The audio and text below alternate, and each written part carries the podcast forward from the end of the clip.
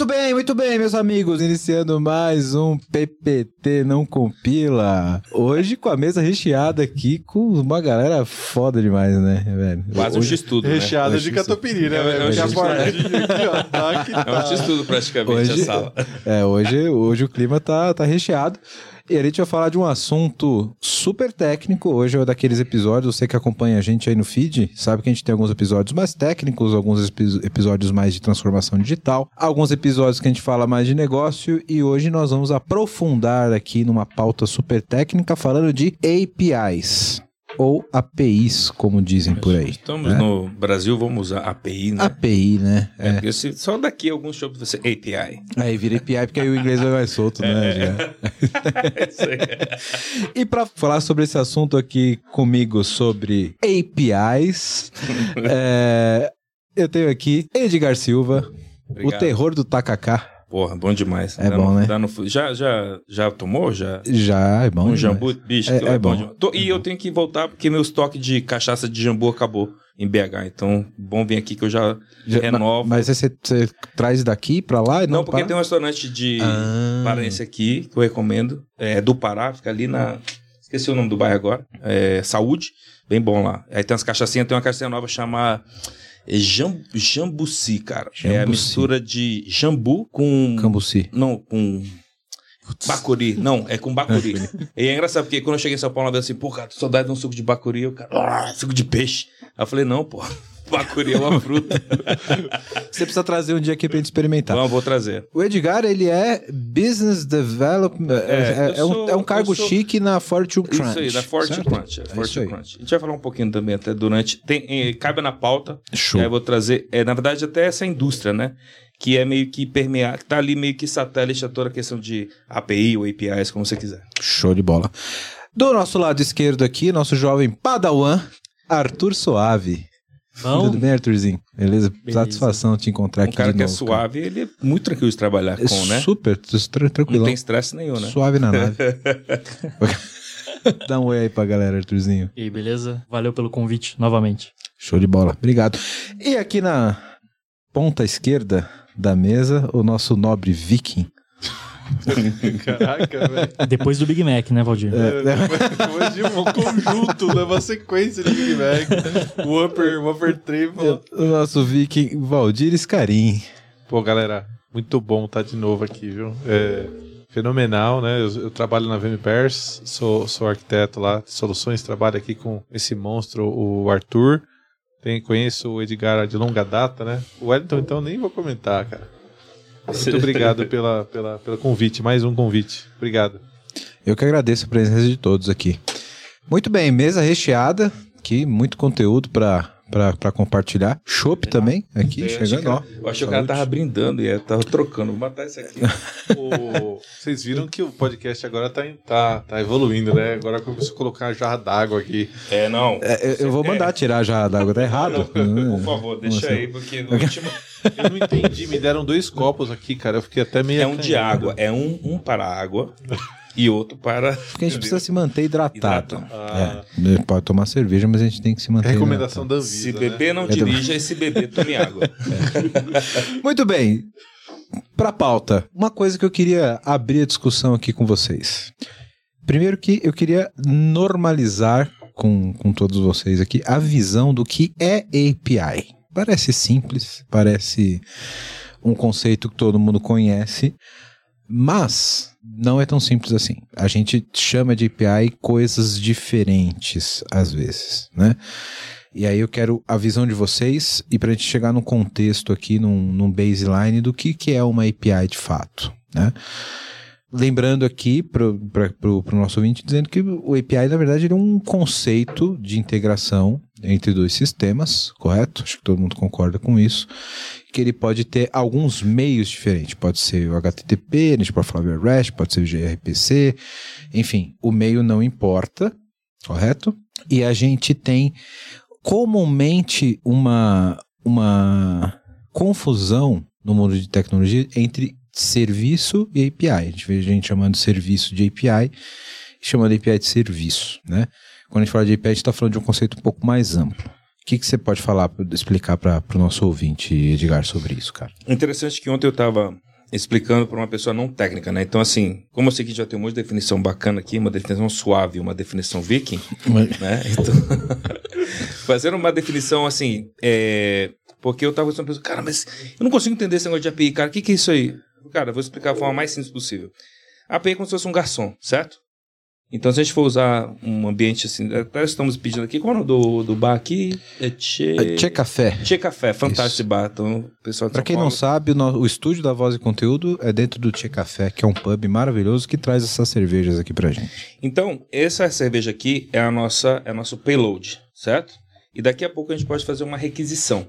E essa requisição a gente não vai fazer, né? A gente não vai aqui parar o nosso podcast para ir lá buscar. Então a gente precisa de alguém que faça essa comunicação pra gente. No caso, a gente vai chamar um garçom que vai até lá, a gente vai escolher qual cerveja a gente quer, através aqui do nosso catálogo, que nosso, né, como é que é, menu, como é que é cardápio, né? Ele vai até lá. O cardápio é o Swagger, é o, isso? é, o Swagger, né? Seria ali o catálogo que a gente tem, tudo bonitinho, e ele vai escolher, com base no que a gente escolheu, ele vai trazer exatamente o que a gente quer, na, a cerveja que eu quero, ou seja, qual que é essa aqui que você pediu? É a... Eu, tô aqui perdido, né? Eu tava pensando no- nesse tá desenho viajando, todo, desenho. Nesse desenho todo de, de, de, de API, e eu tava pensando qual a próxima cerveja que eu ia pedir? pela Próximo sua request. Tava pensando no próximo payload que você ia fazer o próximo request payload, no é. Swagger, é isso? Mas só pra gente, né, não devagar muito assim. Então, cara, é, é a forma mais simples de explicar é o seguinte. Então, ali no bar, a gente tem o um, um, o nosso, né, o servidor, tem vários backends ali que vão se comunicar, que são os, os bicos ali do, do- da cerveja.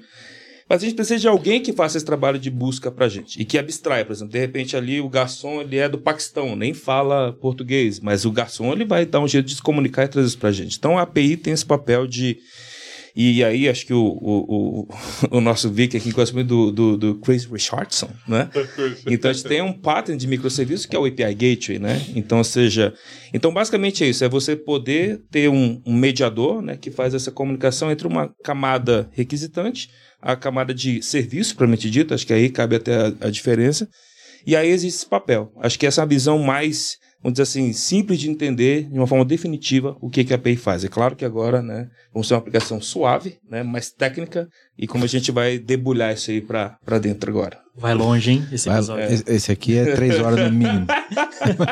E Se a tirar as piadas, a é meia hora. que fica, velho, é assim, o Edgar, ele produz tudo isso on demand, velho. On demand, né, cara? Muito foda, cara. Esse cara, ele, ele realmente vende areia pra... É, é uma máquina de analogia, é, É, impressionante. cara, cara. o cara transforma Bicho. numa ideia mesmo. É, bom. é É que eu já dei aula, cara. Isso, isso eu não, Da aula é difícil que eu assim, cara, não, como o cara fala assim, bicho, não entendi. Eu Falei, e agora? Como é que Você dá um exemplo do que o cara Dá uma gosta, cerveja. cara, é. Você dá uma cerveja pra ele, você não dá um exemplo da Não, cerveja. é, lógico, entendeu? É, essa é a ideia. Mas, ó, Arthurzinho, vamos lá, Arthurzinho. O que, que, que, que você.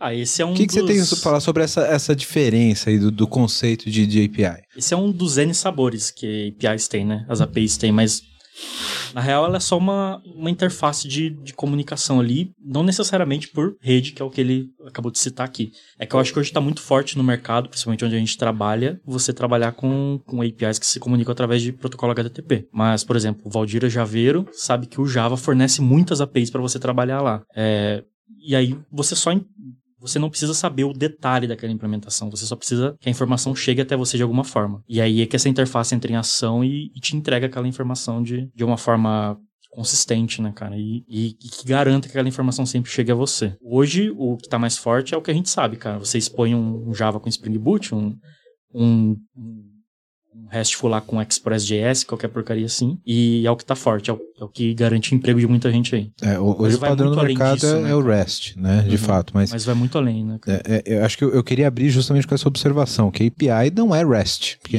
geralmente as pessoas ligam imediatamente a API ao REST. Pô, mas né? eu, eu fico com a observação do, do Suave. Porque, mano, o cara foi muito além. Ele foi no conceito, cara. Foi no conceito, né, cara? É isso, é isso. A API é, é isso aí. É um protocolo que a gente define entre um cliente e um, um consumidor e acabou.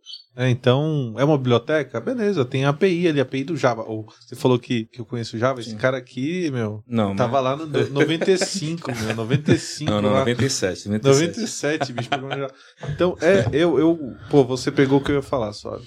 Não, mas é interessante que você falou, é, é que realmente, é, você falou do, do software, né? Se, e até é interessante que eu, é, quem já programou uma interface gráfica ali no, com Delphi, com C e tudo mais, lembra que você usava as APIs, né? Swing, né? Então, É, o swing, a gente é do Su- swing. episódio do microserviço, volta lá que tem um- uma piada do, do swing. Mas, por exemplo, a questão tinha até a API, tinha o SDI, né? Tinha GDI. Então você tinha vários componentes ali que eram que exatamente que ofereciam o quê? A abstração, né? Simplória para que escondia alguma coisa muito complexa um por ponto trás. H, no, o, o- no C é o ponto Os H. headers, é, É, cabeçadas. É, é- é que o ponto H no C ele era muito semelhante a você. Posso estar falando uma grande besteira aqui. Se alguém é especialista em C, deixa um comentário aqui e me corrija, por favor. Mas o ponto H ele era muito semelhante a você declarar uma interface no Java, por exemplo. Uhum. Você, você declarar a dependência, né? Então vou depender Isso. dessa interface. É, no, no fim é isso, né? Quando você está falando de uma programação local ali, você cria uma interface onde você cria os contratos dos métodos e você abstrai o que está por trás. Muito pelo conceito de herança, de você poder abstrair uma interface com várias coisas por trás que não necessariamente você precisa entender o que está ali, né? Principalmente quando você tem vários objetos que vêm de uma mesma origem, que tem uma chamada comum, né? O ponto H no C era mais ou menos como isso, se eu me lembro bem. É, mas, né? mas eu acho que aí, né, eu acho é foda, né? Quando você Eu, usa, eu acho que você quer pegar. É, é, Mas o ponto é- H era a a- interface, exatamente, né? a De comunicação. interface, exatamente. O que esse Então, cara tem O- de a, disponível? a, a lib do Java é a interface. O, o, Sim. o, o, o Javax, né? Ele, ele é todo organizado por interfaces. Então, É que no fundo a gente está falando que o mesmo conceito que a gente tinha de interface da programação local, quando a gente fala de API, a gente está falando de uma forma remota. Sim. Pronto, mas Né? é, é, é Remote Procedure Call, Isso. né? Então, assim, é, é, você, tinha, você tem isso lá quando você trabalha com, com COBOL, né? É, não que eu seja velho, mas é. Hum, cons- Não, jamais. É, mas Desculpa o- aí, Zé. É, Foi só para animar o episódio. esse episódio. Exato. é. Mas o, o fato é, pô, isso, isso é antigo pra cacete, cara. E a gente hoje tem o Spring Boot, né? Igual o, o Suave falou, né, bicho? Mas você tem o Spring Boot, você tem lá no Node.js também, todo mundo trabalhando com, com aplicações, é, com REST, né? Isso veio muito por conta do microserviço. Então, de novo, né? Chamadinha lá pro, pro, pro episódio de microserviço. É, então, por isso que hoje pra gente, ah, faz API lá, né? E, o SOA também, né? O SOA também, ele, ele, Sim. ele trouxe isso. O SOA é o, é- é o pai desse conceito, né? Sim. Enfim, é, é, uma coisa que eu percebo é, quando a gente fala sobre essa questão do- da programação distribuída, porque no fundo isso é programação distribuída, né? Acho que a coisa mais próxima disso que eu vi antes de, de fato isso estar mais disseminado, vi academicamente, não comercialmente, era o Java RMI, lembra disso? Onde você literalmente. Remote Method Invocation. Isso, você literalmente chamava um método declarado numa classe de um outro sistema. Uhum. Então você tinha que conhecer a implementação daquele sistema para chamar a, a- aquele método. É que esses caras eram bem burocráticos, né? Porque nessa mesma linha tinha o COBA, tinha o MTS, tinha o Complus. E aí você tinha um monte de complexidade. Tinha que gerar os stubs, tinha que gerar um monte de coisa. E aí, quando as APIs a gente fala, sei lá, desde aquele. Eu esqueci o nome do inglês lá, que, que é não sei o que. Fugiu o nome do cara agora, que criou esse. fez a tese lá de mestrado, doutorado, criou o conceito de RESTful. REST, é. Qual é o nome desse cara? Esqueci o nome dele agora. Mas assim, é. Roy, Roy Field? Não sei se é Roy Field, mas assim. É. O Campos, o Campos, né? Campos. Roy Campos. Roy Cam- É. Isso é uma piada, tá, pessoal? Pra quem não entendeu. Roy Fields, É, Roy Field é uma, Campos. uma piada. É que, é o- que nem sempre o Valdir ele é tão engraçado, mas ele É, tenta fazer as piadas. Mas, mas eu vou, vou lembrar e a gente coloca aí na. na- quem, quem lembrou, com- comenta aí. Mas esses caras, realmente, eles, eles eram já APIs, era uma forma de você entregar, tipo assim, olha, ó, eu vou é, esconder aqui a complexidade debaixo do capô, tá aqui o meu contrato. Só que, cara, você tinha que gerar os stubs do seu lado, tinha que fazer um monte de coisa que não era tão trivial. E aí esses caras, esse conceito de API que a gente vê hoje, pelo menos assim, a, a- a semântica é muito mais simples de consumir. Então não espera-se que uma API ela vai entregar uma facilidade que o cara que está ali entregando, ele tem essa visão de Lego. Cara, tenho esse cara, compondo com esse cara, eu vou ter um resultado simples, entendeu? E isso tem que ser muito fácil de consumir. Sim, e, e- isso, quando a gente leva isso para cima de um protocolo como HTTP com RESTful, você esconde outras complexidades, como a Total, linguagem sim. que você está utilizando e, e etc. Acho que o principal conceito que a gente melhorou com o RESTful, que o SOA já era um pouco isso, né? No Soul a gente tinha uma, uma abstração já de linguagem, etc. É que, porra, XML é verboso pra caralho. Você tinha que fazer download de 2 mega pra pegar um, um payload, né? É. é, simplificado daquilo. Então, o, o, o REST junto com o JSON e etc. facilitou muito a vida e, e deixou os processos muito mais eficientes, né? Mas um, um ponto que, que eu queria trazer aqui, que você pô- pôs já no, no começo, Edgar, que é, que é, é um pouco místico hoje na, quando a gente fala de fato sobre o desenvolvimento de APIs, essa questão do API Gateway em si. Uhum. Porque hoje, a galera que começa a desenvolver esse- nesse mundo de, de API, ela tem uma visão muito engessada arquiteturalmente de que você tem os serviços e você tem o API Gateway. Uhum. E geralmente o API Gateway ele é uma aplicação ou uma plataforma, que você tem coisas assim, é, ready-made no mercado hoje, plataformas de API Gateway, etc., como APG, Sensidia e etc. E que arquiteturalmente deixa isso um pouco mais amplo, mais é, escalável, digamos assim, mas essa galera não tem tanto o conceito de que, na verdade, o API Gateway ele é um pattern, e É, ele exatamente. poderia ser um Spring Boot, se eu quisesse. Sim. Um Spring Né? Boot chamado Zul, né? Exato. E aí a gente volta lá no Netflix, Eureka. eh, né? Eureka É. e etc. Retrix. Mas, mas aí, ó, Esses você caras. falou que o API Gateway ele poderia ser um- um- uma aplicação que a gente constrói, né? Quando você falou isso, engraçado, né? Puf, pareceu uma, uma lampadinha aqui na minha cabeça, né? É, pô, não é, o API Gateway, aí o Edgar né, e o Suave são os caras mais gabaritados aqui para estar tá falando sobre isso. É, pô, não é só uma implementação de um facade? Boa pergunta. E, e- e isso tá aqui, ó, para não dizer que não, eu não vou mostrar a pauta, mas tá aqui. Não é. Além Ele de esconde, viu, pessoal? Vocês acham que te sai de nada ensaiado. senão isso não é- fixa. Aqui é, eu deixo aqui. no- Quando a gente fala no API Gateway, hoje nós temos aplicações e plataformas que são API Gateway que fazem isso. Algumas delas trazem até uma abstração da complexidade por trás de padrões de integração, como um Camel, por exemplo. Então hoje você tem API Gateways que fazem o que o Camel faz, composição, por exemplo Uhum. né? E, e, e- e qual seria a diferença, conceitualmente falando, disso, de um Facade e de um BFF também, por exemplo, Uhum. que é um cara que está na frente? Tudo bem, entre o Facade e o BFF, você tem a diferença de ter um processamento para uma camada mais gráfica, Uhum. mas ele utiliza basicamente o mesmo conceito do, do, do Facade, né? Uhum. Então, tirando essa questão de, de, de rota que você tem que trabalhar com o API Gateway, por que, que eu deveria ter uma plataforma de API Gateway ou um serviço como Eureka e etc? Bom, vamos lá. É, tentar ser bem, bem, bem objetivo. É, como você falou, o API Gate é um pattern. Então, assim, como um pattern, ele tá lá para você se referenciar, né? Eu até eu costumava falar assim, que, que um pattern é como se fosse um mandamento. Não é que você tem que fazer, é para você ver, acompanhar, pô, não estou fazendo do jeito que tá aqui, então deveria estar fazendo mais próximo disso aqui. É, e aí, se a gente for olhar, por exemplo, a implementação do API Gateway hoje dentro de uma organização, quando você traz um produto, na verdade assim, o que que resolve né, um API Gateway? Acho que então a gente tem que dar um passo atrás. Lá no passado, quando não existia um API Gateway, o que acontecia? Né? O Suave desenvolvia um serviço em Python, criava a que- questão de log dele em Python, autenticação com Python, o, o Valdir criava o dele com Spring Boot e fazia lá todo o negócio de autenticação e tudo mais, e eu fazia o meu, deixa eu pegar uma linguagem... BB. É VB, Node, é. Node, Node, Node. é. Pô, da moda. Eu tô, eu tô, eu tô, eu tô É, encantado com o Node, eu tô no Node. momento. Não, Node é legal, Node é legal. Com Node. E aí eu também fazia autenticação, log e tudo mais e tal. No final das contas, é, a gente ia ter três, vamos dizer assim, três recursos repetidos, certo? Que eu não conseguia aproveitar nada do log dele, nem dele, nem ele de mim. Então, ou seja, então meio que a gente estava começando ali, nesse movimento que teve ali do desenvolvimento poliglota, só que cada meio que squad, ou cada time meio que criando seus fields, isso começou a ficar complicado. E aí veio o pattern, assim, pô, então vamos fazer o seguinte, ó.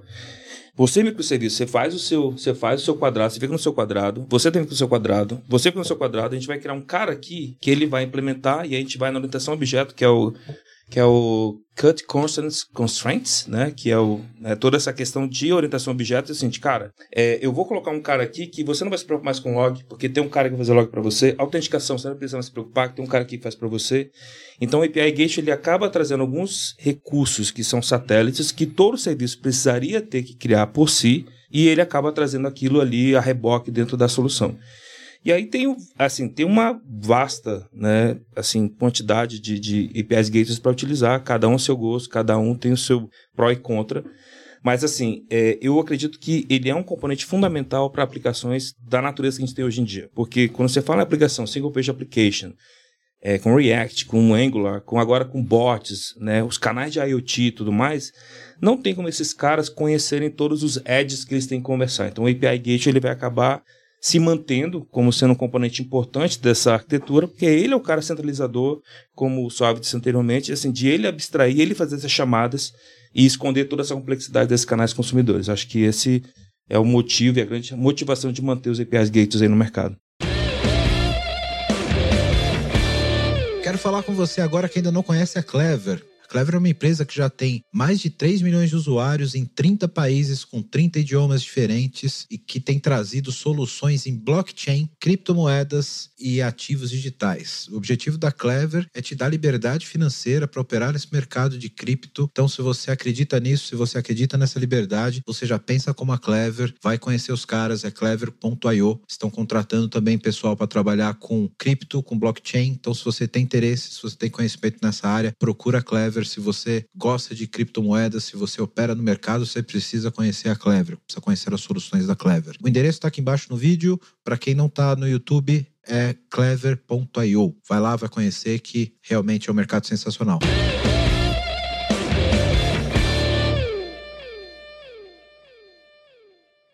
Esse é um ponto interessante que você trouxe, justamente do detalhamento desse pattern, né? Uhum. Então, eu tenho características que eu deveria adotar nos meus serviços, caso eu não tivesse o padrão do API Gateway, uhum. eu vou concentrá-lo num serviço único. Uhum.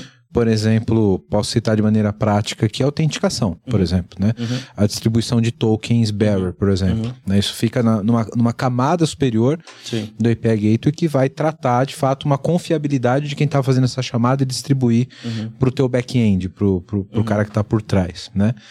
Isso acabou gerando uma demanda de aplicações que fazem isso, ou plataformas que fazem isso, uhum. né? E, e, e, como que a gente trata isso de uma forma... Como que eu posso trazer aqui essa pergunta para ficar claro, para abrir para vocês? Como que a gente consegue tratar isso mantendo o padrão das boas práticas? Porque quando você traz questões como, por exemplo, desenvolvimento em API Gateways hoje, você acaba encontrando uns monstrinhos por aí. Uhum. Né? Você pode contar o seu novo monolito pela frente. Isso. Você... Dentro do API Gateway, né? Dentro do API Gateway. Porque a partir do momento que você começa a ter uma flexibilização maior do que você pode fazer dentro dessa plataforma, desse API Gateway, Cara, eu já vi gente colocando regra de negócio que intercepta o request, faz um, um, um faz um malabares ali é, no, no. Pode, pode né? fazer composição dentro do API Gateway? Esse é um ponto interessante. Do, do, no passado, quando a gente falava de SOA, essa era a estratégia, né? Você põe, tem um monte de back-end, que na maioria das vezes eram monolitos, né?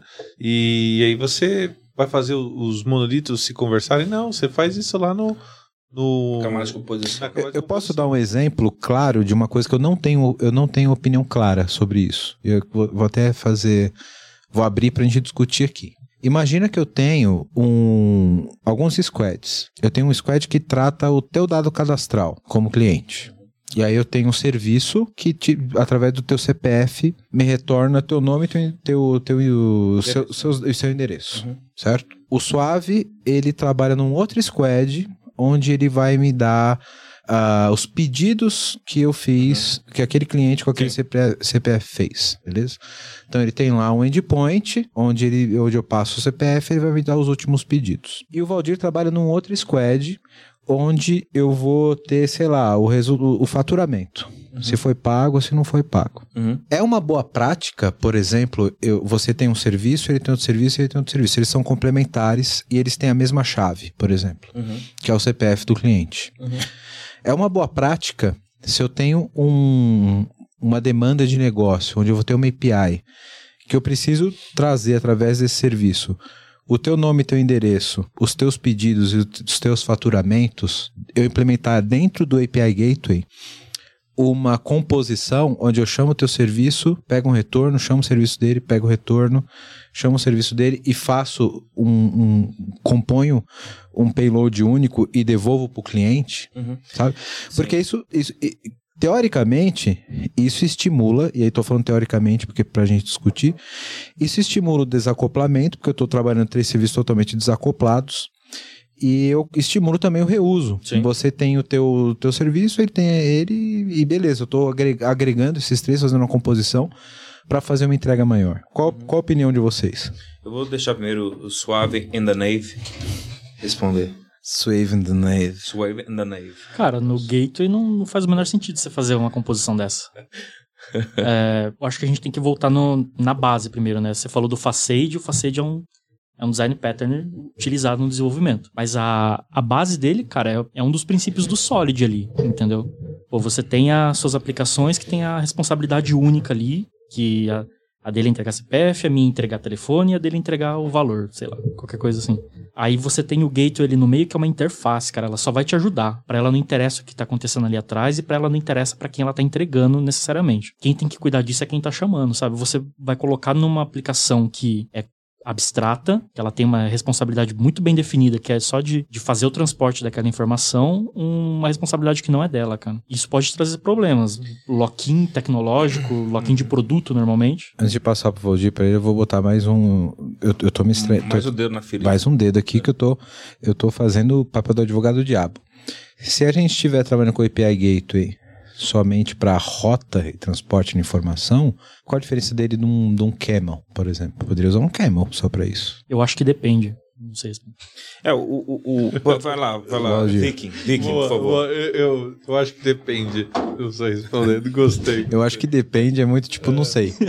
Ah, aí, aí me fudeu, não sei. Outro dia eu tava Prepare-se para os debates do, do, governamentais. tava lá, é né? muito isso. conversando com uns amigos meus. É, inclusive, o, o Fernando Tavares, né, ele, ele participou aqui do, do podcast também. É, quem, quem quiser. Abraço, Fernandão. Papel do Tech Lead, procura aqui no feed, Fernandão participou de um puto episódio conosco. Boa. A gente tava conversando lá, né? E aí ele falou: ah, resposta padrão do arquiteto, né? Depende.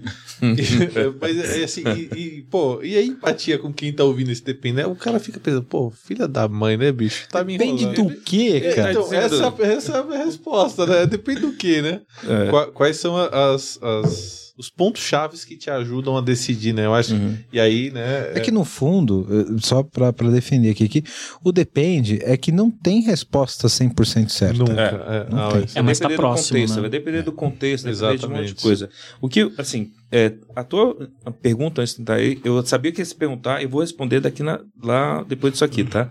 Porque eu sabia o que, que você ia perguntar. Já só pelo caminhada das coisas. Mas assim, ó, eu vou até é, não, não discordar do Swave and the Nave, mas assim. Mas o- pode discordar, porque aqui a gente não é nada combinado, aqui é debate. não, mas tá? o que acontece? É, tua pergunta é muito boa. E ela tem uma ótica, como eu falei assim, depende, depende do contexto, né? Então, assim, o contexto é quem fala tudo. Então, se eu estou usando um API Gateway, eu vou pegar assim, vamos pegar um API Gateway que é só proxy, né? Que é até uma divisão que a gente vai fazer daqui a pouco. Existem APIs Gateways e APIs Managers. Então, são dois tipos, dois monstros diferentes. Então, vamos pegar um API Gateway. O Amazon AWS API ele é um proxy. Então, assim, o que ele se, o que ele se pretende ser é um cara que quando pega a rota. Ah, você quer isso aqui? Ele vai ser o garçom. Ah, você quer isso aqui? Tá bom. Pega aqui, tá aqui. Você tem um token do Cognito? Tem. Me dá aí que eu vou ver. Ah, tá ok? Tá. Então toma aqui a aquisição. Acabou. Porém, existem outros gateways que eles têm a capacidade de composição. Então, se você tiver uma, uma arquitetura de microserviço, e a gente depende muito da arquitetura de microserviço, onde você tem uma camada de core microservices e você tem um business microservices, então você vai ter duas camadas de microserviços na sua organização. O core microservice eu comparo como se fosse uma você não tem, se você mesmo você abre uma HP, uma calculadora HP, você não tem uma fórmula de, de derivada, uma fórmula de segundo grau ali, você não tem uma, um botão, resolve a equação de segundo grau. Você tem os operadores para te levar a resolver um cálculo ali com ele. Então, ou seja, cada operação ali é um microserviço, é um core microservice. O que vai definir a fórmula é como você compõe, como usa aqueles caras ali. Então, só para a gente concluir. Então, se você tiver um gateway que te permita fazer esse tipo de coisa, te permita manter essa, vamos dizer assim, essa idempotência, essa questão de é, eu não ter uma, uma compatibilidade ou retrocompatibilidade, uma dependência tipo que cíclica que vai me gerar problema no futuro, onde eu consiga ter essa camada aqui de, de business microservices no meu gateway, pode ser um negócio bacana. Por exemplo, tem um, um API gateway, por exemplo, que chama o KrakenG, que não é muito popular, Ele é desenvolvido pelo pessoal lá de Barcelona, lá na, na Espanha, que ele tem a capacidade de fazer o que você perguntou antes, que é o BFF. Então ele tem uma. ele- o que, que ele tenta resolver? Talvez você vai. Não sei se aqui tem na tua pauta, vai, deve chegar o GraphQL, né? Daqui a pouco. Que é só surpresa aqui no É. Nepal. Assim, mas o que o GraphQL ele tenta resolver, né? Ele tenta, com uma única request, trazer tudo ali que você precisa. Então, uma ótima implementação de BFF, que é o Backend for Front-End. Então, você tem, por exemplo, uma aplicação React, é um porre você tem que fazer lá mil promises para você tratar três endpoints para você poder saber, ah, um responder primeiro que o outro, tudo mais e tal. Então, você manda um request só, trouxe tudo mais. Então, o BFF resolve esse problema. Então, o Kraken, ele é, por exemplo, um gateway que ele tem essa funcionalidade. Assim, ah, eu quero chamar três serviços e um deles é XML. Eu posso dizer assim, olha, tudo que voltar para mim é JSON. Ele faz esse papel pra gente. Só que eu caio na camada do lock-in. Se eu quiser sair do Kraken e ir pro Kong, o Kong eu vou ter que fazer alguma coisa em Lua, alguma coisa do tipo que me Sim. dê essa funcionalidade que talvez eu não tenha isso nativo. É, aí é uma coisa que você São não tem como fugir, trade-offs, porque você, é. tá, é, você, você vai ter que é. lidar com isso, porque você vai ter que fazer o- É. algum tipo de desenvolvimento, Sim. né? Por isso que é o depende. É, exato. Tu- Entendeu? tu- tudo tem um preço É, né, e tudo tem um benefício. Mas eu já vi clientes falando assim, cara, eu vou ficar alocado com essa nuvem, com essa solução, porque eu quero entregar o negócio rápido. Depois eu penso Sim. que eu vou fazer o É melhor. que, é que você deu um caso muito específico, né? Uhum. Por exemplo, o cara pega um payload XML, ele trata ele, pode fazer uma filtragem, por exemplo, um Uhum. BFF, Uhum. né? Porque um- um- uma das grandes vantagens do BFF é a eficiência de rede, por exemplo, Uhum. para mobile. Uhum. Você tem um serviço que te retorna todos os teus dados. Eu preciso só do teu nome. E que é uma coisa que o GraphQL tenta resolver, Uhum, né? Para que que eu vou retornar um serviço com 100k de payload dentro de uma rede mobile se eu posso retornar tipo 5k com o teu nome só, por Sim, exemplo, né? sim. Então o BFF ele faria isso. O, aqui aí você dá um ponto muito específico, mas eu, eu vejo uma aplicação prática sem tanto processamento de, por exemplo, eh, deixa eu melhorar o exemplo que eu dei antes. Uhum.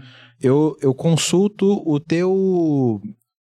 Uma compra. Você é um cara que faz um squad de uma compra. Uhum. Você me dá só um detalhe daquela compra, Uhum. com base no CPF do cliente. Uhum. O Arthur, ele me dá um serviço que com a chave do produto me dá o status do produto. Uhum. Só que essa chave depende da chamada que eu vou fazer para você com o CPF. Uhum. Então eu pego o seu CPF, vejo qual é a tua compra, vai me retornar um payload que tem a chave que eu vou mandar pro serviço dele. Se eu tenho serviço encadeado daí. Eu tenho um serviço encadeado. Uhum. E aí eu posso ter uma composição Uhum. baseada nisso, claro. Tem toda uma complexidade de tratamento de erro, porque pode dar um monte de merda nesse processo, né? Mas, eventualmente, eu posso reaproveitar alguns serviços aqui no meio do caminho que, tipo, Uhum. pô, eu chamo aqui, eu pego a chave daqui, chamo lá, componho um payload único e devolvo para um mobile, por exemplo. E aí, pegando o gancho do Camel que você falou, o Camel é um framework de integração super popular, já tem anos e anos de mercado. Ele poderia fazer esse- esse papel e expor essa complexidade como um novo endpoint, como uma nova rota que poderia estar exposta no API Gateway. Então, é, uma, é um modelo de implementação totalmente válido também. Sim, que, que tiraria o lock-in, por exemplo, do, do gateway. Sim, sim, Né? total, total. Que É, vem, mas eu- que vem Eu não sei se eu tô com uma visão muito de desenvolvedor, mas eu, eu vejo muito. Mas você tá aqui para ter a visão do desenvolvedor. Ah, né? beleza. Porque eu, eu vejo tudo isso ferindo o princípio de segregação de responsabilidade, cara. Uhum. É, é, ferindo, né, do, do- do outro ponto de vista, né? Não de separar demais, mas de tirar de um lugar, né, que é dono daquele negócio, levando para um lugar que, que não, não é regido pelo negócio. Então, então, eu tava aqui refletindo sobre o que você tá falando também, né, o, o, o Ar- o Arthur. É, Arthur, para quem não sabe, é o suave, tá? Suave and the nave. O, o ponto é o seguinte, né? Poxa, você tem ali um domínio, né? Um, um domínio de, de aplicações que representam um contexto de negócio.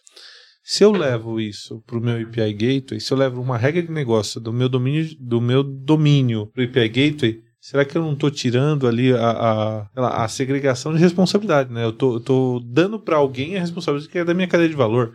Isso deveria estar implementado ali dentro, né? Eu Mas qual é a tô- responsabilidade? Então, aí a gente É- tá falando de nomenclatura falante, cara. Porque API Gateway. API a gente sabe que é uma interface programável de aplicação. E o Gateway é, é basicamente um porteiro, cara. A função dele ali é controlar quem tá entrando e quem tá saindo e deixar isso acontecer ou não. Por que, que eu vou colocar na mão do porteiro a responsabilidade de, de ficar interfonando entre diversas áreas ali dentro do condomínio Essa é a pra... polêmica que eu queria. É essa a Hum. polêmica. Tá ligado? Você Por- vai sobrecarregar ele com uma coisa que não é de responsabilidade dele e vai dar tudo errado, cara. É isso aí. E tanto, ó, vou, vou colocar um ponto, né? Lá no. no É, eu falei- Honestidade, é. Chris, Chris Richard. Chris Richard. Chris Richard. Se você olhar lá, né, o, no Microsoft.io, o pattern é, BFF ele é análogo ao, API Gateway. Você escolhe Uhum. cada um para um, um contexto, né? Uhum. Então é, é uma, é uma reflexão de fato aqui, né? E aí a gente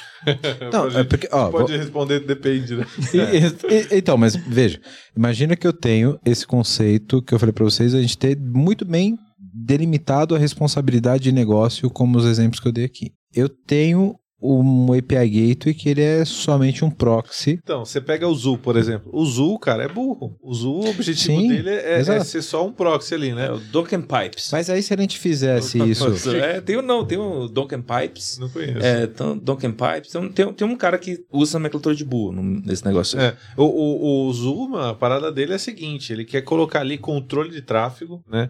É, sei lá, segurança, é, pô, monetização, não sei. Mone- Monetização eu vi muito no, no da Red Hat lá. Uhum. É, você já pediu patrocínio da Red Hat? ainda não, mas depois dessa dica eu vou mandar um muito, e-mail. Muito legal da, da Red Hat.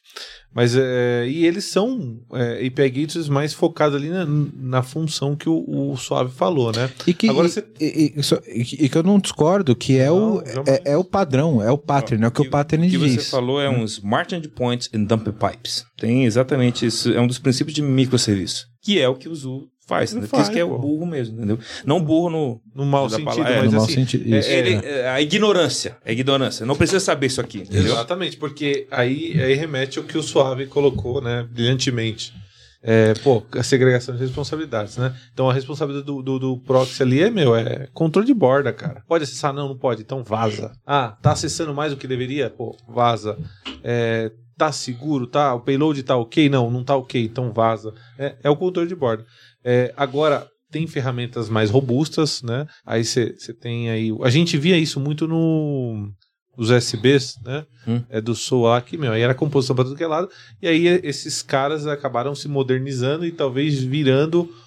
Aí Alguns você. APIs, é. Os API Management. É isso que você tá Alguns, alguns sim, alguns foram Ó, vamos fazer um cenário aqui. Ó. Se, se a gente não estivesse falando de plataformas, de grandes ferramentas como eram SOA, que são os API Gateways, API Management, como Uhum. nós temos hoje, como que eu acho que seria um cenário ótimo para esse cenário que a gente está dizendo aqui?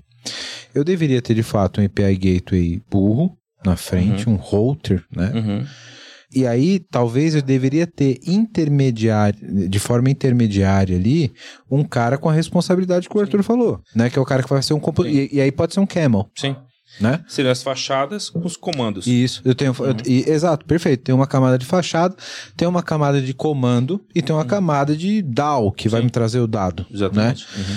Isso estaria perfeitamente aderente com, com os conceitos de software. Sim. Quando a gente fala de plataforma, eu acho que algumas plataformas elas vêm nessa, elas avançam essas camadas e elas podem chegar até o comando, né? Uhum. Quando a gente fala de plataformas como APD, ou cara, Sim, APD, é um monstro. você pode fazer É um um, ótimo software se você produto, quiser sim, sim, na sim. APD, né? É. Deveria, não sei. Cai, é, cai, cai naquele ponto, né, que o Suave comentou, que, que, de novo, é a questão da entrega, né? Então, assim, cara, preciso de algo que é pra ontem. Cara, na prática, a gente sabe como que é no dia a dia, né? Ou sei lá, nas suas reuniões, né? Cara, eu preciso pra ontem, eu tenho que entregar. Cara, qual que é a forma mais rápida? É a melhor? Não necessariamente, mas é, que, é o que tem pra hoje. Registra um débito técnico. Eles não débito técnico e vão. É uma. Como é que Conheço chama? essa história. Conheço A essa famosa ADR, né? ADR, uma Architectural Decision Record, e, cara, pau na, pau na máquina, e vamos que vamos. Mas assim, é claro, é, é, e aí por isso que muitas e muitas escolhas dos produtos de API Manager e tudo mais e tal, eu já trabalhei em pelo menos é, três, três que tinham produtos de API Manager, assim, é engraçado ver como eles foram evoluindo, né? É, no início, o API Manager ele era para ser um cara totalmente assim, antagônico do, do Service Bus. Depois eles viram que, pô, isso aqui seria legal ter um pouco de Service Bus aqui dentro. E agora, cara, os negócios meio que se misturam totalmente. Aí entra naquilo que ele, que ele falou, assim. Então você acaba tendo alguns APIs produz CBN como API Manager, como API Gate, mas na verdade é um iPass com integração no meio e tudo mais e tal, que te entrega, assim, te entrega o resultado, te entrega, mas também tá te locando cada vez mais, Sim, entendeu? Tá, Então, tá te absorvendo ali e você começa a vender tua é, alma. Tem que ter esse cuidado. E aí, de, de novo, existem organizações que acham isso bom, outras acham isso ruim, você tem que mitigar isso da melhor maneira.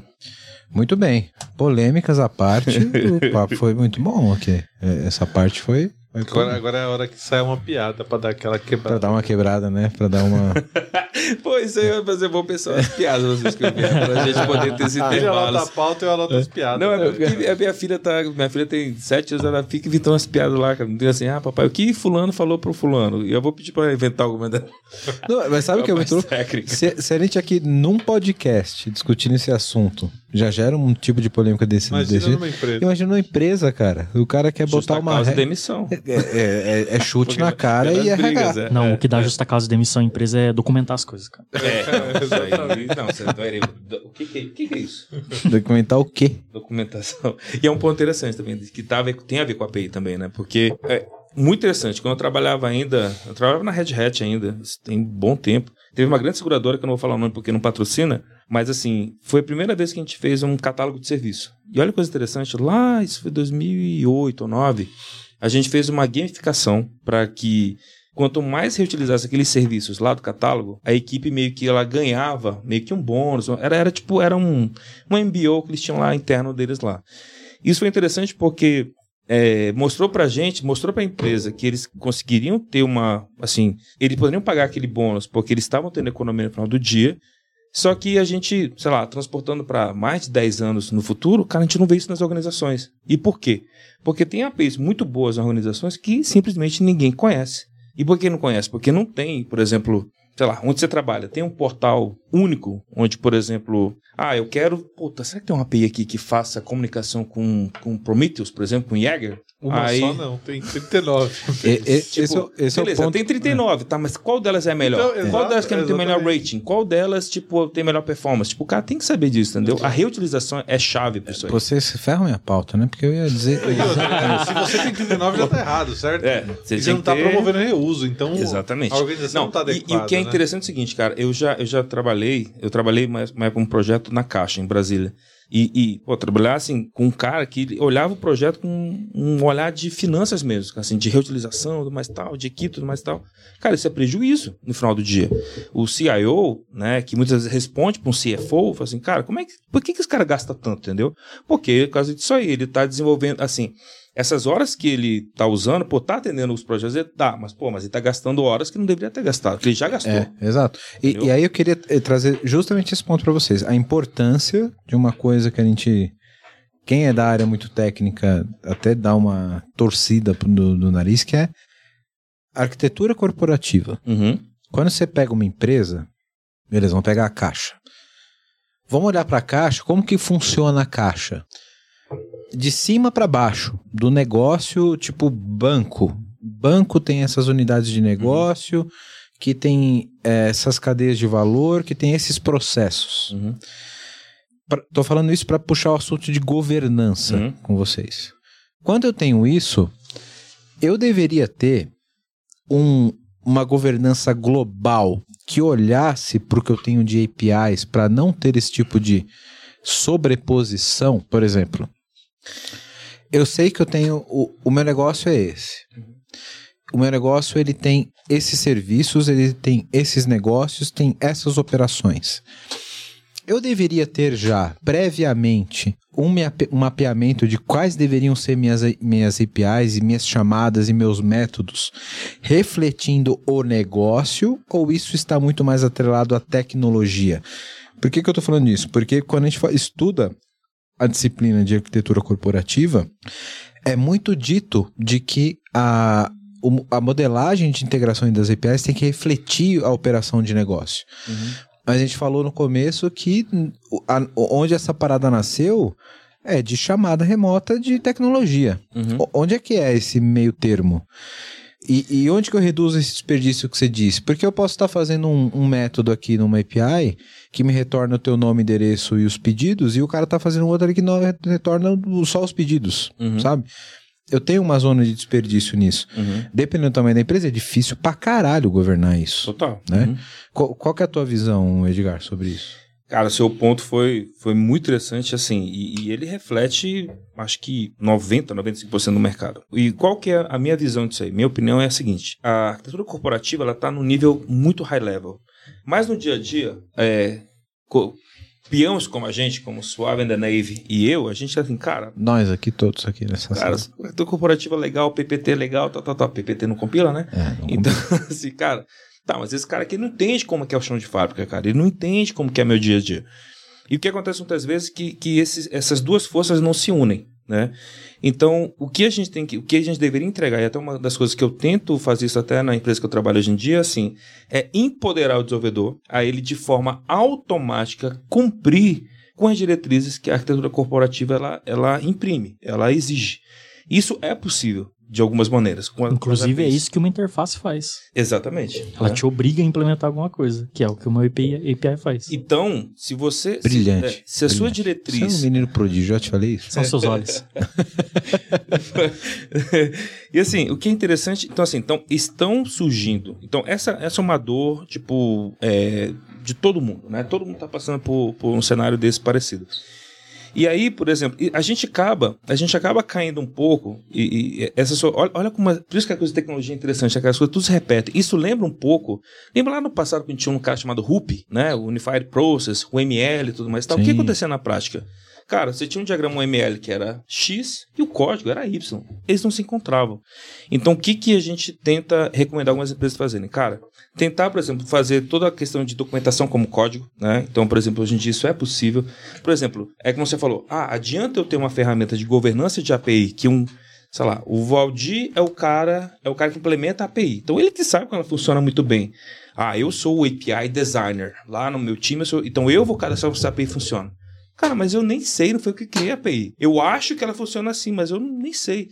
Não era muito melhor ele está desenvolvendo a API me dar é, alguns comentários, alguns markdowns, para que com base nesse markdowns, no processo de build, extraia esse markdown e gere para mim um site adequado em tempo real com o que a API faz, isso seria o estado da arte. A gente sabe que na prática não é assim, porque aí tem produtos que falam assim, ah, tem aqui o meu, a minha ferramenta gera um, um portal, um developer portal, que imagina que vai ter uma pessoa que vai ficar ali cadastrando documentação. Cara, não é isso, porque o código ele é vivo. E se o código ele é vivo, a API ela é viva, o contrato, o contrato assim, ah, o contrato muda, beleza, mas eu posso implementar aquilo de uma forma diferente. Ah, eu tenho um contrato aqui que nessa versão ele tem 10 métodos, 10, 10 operações, tá? Uma nova versão, vou ter 15. E aí eu vou ter que refletir de alguma maneira. Então, como é que eu vou atualizar a documentação disso que dá no Developer Portal com documentação do que eu tenho em código? Então, eu poderia empoderar isso tudo na cena do desenvolvedor.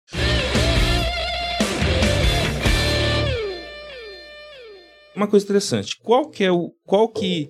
E eu vou falar pra vocês, já falei isso eh, na Forte Crunch, onde eu trabalho, eu falei assim, cara, a gente falhou, e aí eu adoro quando eu falo isso, porque eu tenho a chance de usar essa palavra que eu acho super bonita, miserably, miserably né? Miseravelmente, Miserably. miserably, em levar API first. Porque todo mundo faz o API last, que é o quê?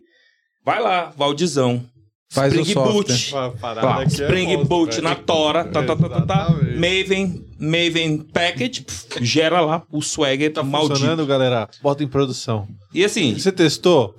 em produção. ele gera o Swagger, mas é um Swagger muito complicado, tipo assim, muito aquém e com várias vulnerabilidades, que depois a gente vai falar sobre isso. E- e- posso fazer um, um, um parênteses? Justamente para colocar exatamente esse ponto e, e o desafio que eu acho que é o maior desafio do desenvolvimento de APIs. Uhum. Primeiro, quero, quero entender de vocês se vocês acham que, de fato, os métodos e as chamadas de APIs, elas deveriam refletir operações de negócio e não operações técnicas. E segundo, se sim, como que a gente faz essa diferenciação, por exemplo, do... Porque eu vou ter métodos técnicos de integração, e aí uma- o próximo ponto da pauta que eu quero trazer com vocês é o que é de fato o, o tal tráfego norte-sul e o leste-oeste entre serviços e o que é de fato o tráfego Sim. é, é, que é o conceito que o Gartner usa de leste-oeste e norte-sul, né? É, Mas como que, eu, como que eu faço esse filtro? Como que eu tenho métodos que são técnicos, porque eu preciso de métodos de serviços trocando informações técnicas, e como que eu crio esses métodos que refletem operações de negócios, que geralmente é o método que eu vou colocar numa API pública, Sim. que vai estar lá fora para o meu cliente é, ou meu parceiro consumir. Como que trato isso numa Eu, governança? eu tenho uma resposta aqui com outra analogia. Posso. Você vai falar eu depende posso- de novo? Não, Não? não vou falar depende, não. Uma analogia. E, e é engraçado, essa analogia surge do nada, cara. Assim, eu, Brota, né? Um dia desse eu tava, levei minha mãe pra fazer unha e meus filhos numa sorveteria. Eu tive essa epifania. Quando você chega numa. Sua mãe pra fazer a unha, não é sua esposa, é sua mãe. Minha mãe, minha mãe tava visitando, eu levei a tadinha pra fazer uma unha dela lá. Mas o. E aí fui numa sorveteria. Cara, e antigamente, né? Aí todo mundo. Você ia na sorveteria, assim, eu sou, né, já tiozão, assim. Cara, me dá um sorvete. Eu pedia no balcão, né? Ah, me dá um sorvete de, sei lá, flocos com morango. O cara lá ia lá e fazia pra mim, certo? Só que agora, se eu sou nas sorveterias mais modernas, você tem lá, cara, um monte de geladeira com todos os sabores que você tem lá. E eu quero assim, meu amigo, vai lá, se sirva e pese. Se você quiser comer um quilo e todos os sorvetes que tem aqui, você vai comer, tranquilo. Onde eu quero chegar? Esses sorvetes que estão lá disponíveis para você são os seus serviços core. É tudo que você precisa para viver na sua organização. E esse sorvete que eu montei para mim, que funciona para mim, não vai ser o mesmo que o Suave the Navy vai usar para ele. Não vai ser o mesmo que o Valdir vai, e nem tu também vai usar também. Então, ou seja, então, essa especialização, que é essa composição, é o resultado da demanda de negócio, que pode estar expressa num, vamos dizer assim, num patamar diferente. E qual que é o nome desse padrão? Sunday. Ice cream. Ice cream. Ice cream pattern. Ice cream PPT doesn't compile. então, assim, mas aí, é, é, é, então, de novo, é, nesse, nesse cenário, porque, de novo, é, o BFF ele, ele tá muito na moda, né? E, e acho que eu até comentei na última vez que a gente teve aqui. Eu não entendia a importância do BFF. Pô, por que, que os caras querem tanto esse negócio de BFF, bicho? Por que, que os caras querem tanto? Aí, o cara que não entende por que, que o cara precisa no BFF, tem que fazer uma aplicação React. Aí ele vai ir fazer um.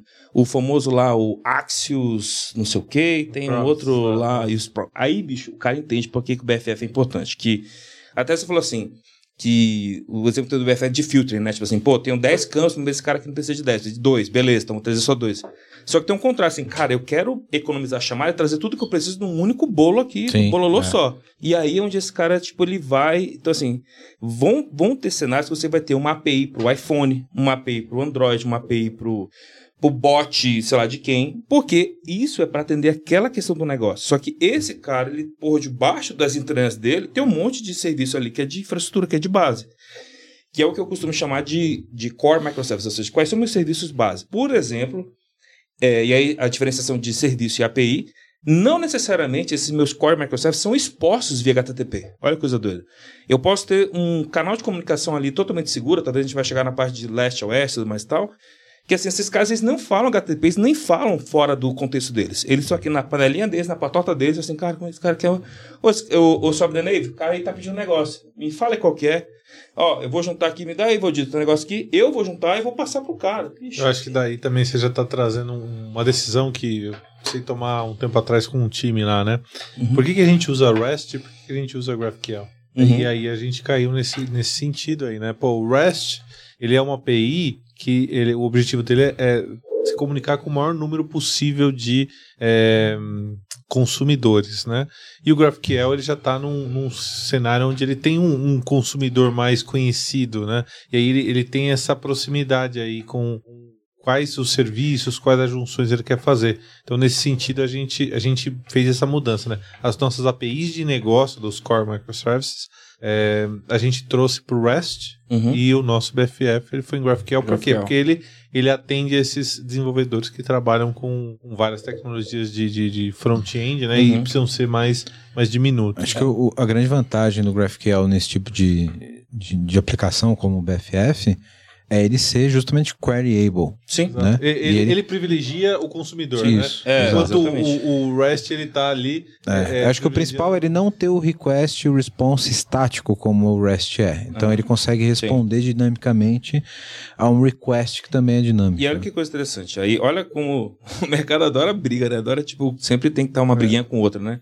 Cara, eu posso ter uma requisição GraphQL debaixo do API Gateway, porque eu preciso tratar throttling, eu consigo tra- tratar rate limit, autenticação, autorização. Hum, o cara não vai chegar. monetização, o cara não vai chegar no meu GraphQL, na, nas minhas mutations.